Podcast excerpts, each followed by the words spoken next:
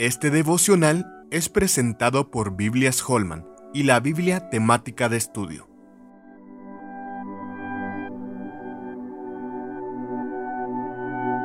Luminares en el mundo. Porque, ¿qué razón tendría yo para juzgar a los que están fuera? ¿No juzgáis vosotros a los que están dentro? Porque a los que están fuera, Dios juzgará. Quitad pues a ese perverso de entre vosotros. Primera de Corintios 5 del 12 al 13. La ciudad de Corinto tenía mala reputación en el imperio romano.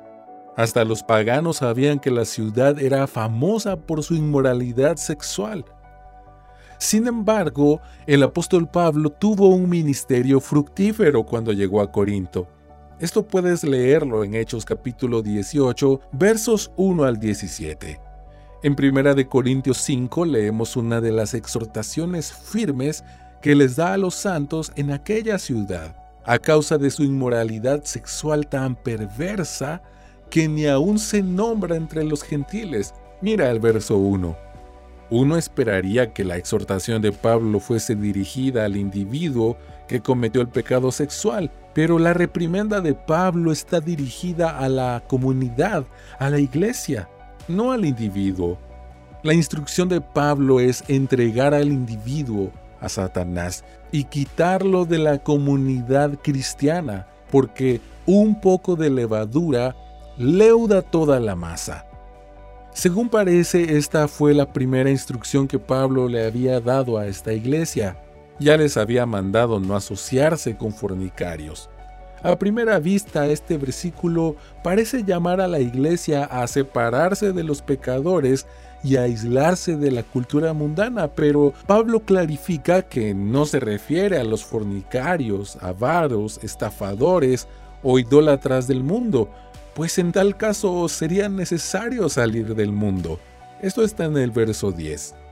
Si Pablo no deseaba que los corintios se alejasen del mundo, entonces, ¿a qué se refiere? El próximo versículo clarifica su mandato. Los santos en Corinto no debían asociarse con ninguno que llamándose hermano, siguiera una vida pecaminosa, sin arrepentimiento. Esto está en el verso 11. El cristiano no debe alejarse del mundo pecaminoso, pues sería imposible. Más importante es asegurarse de que la comunidad cristiana esté marcada por la santidad. A Pablo no le preocupa la cultura externa, sino la cultura interna, la manera de vivir de los santos. Las personas convertidas a Cristo, transformadas por el Evangelio, deben ser, como dice Filipenses 2.15, luminares en medio de una cultura maligna y perversa.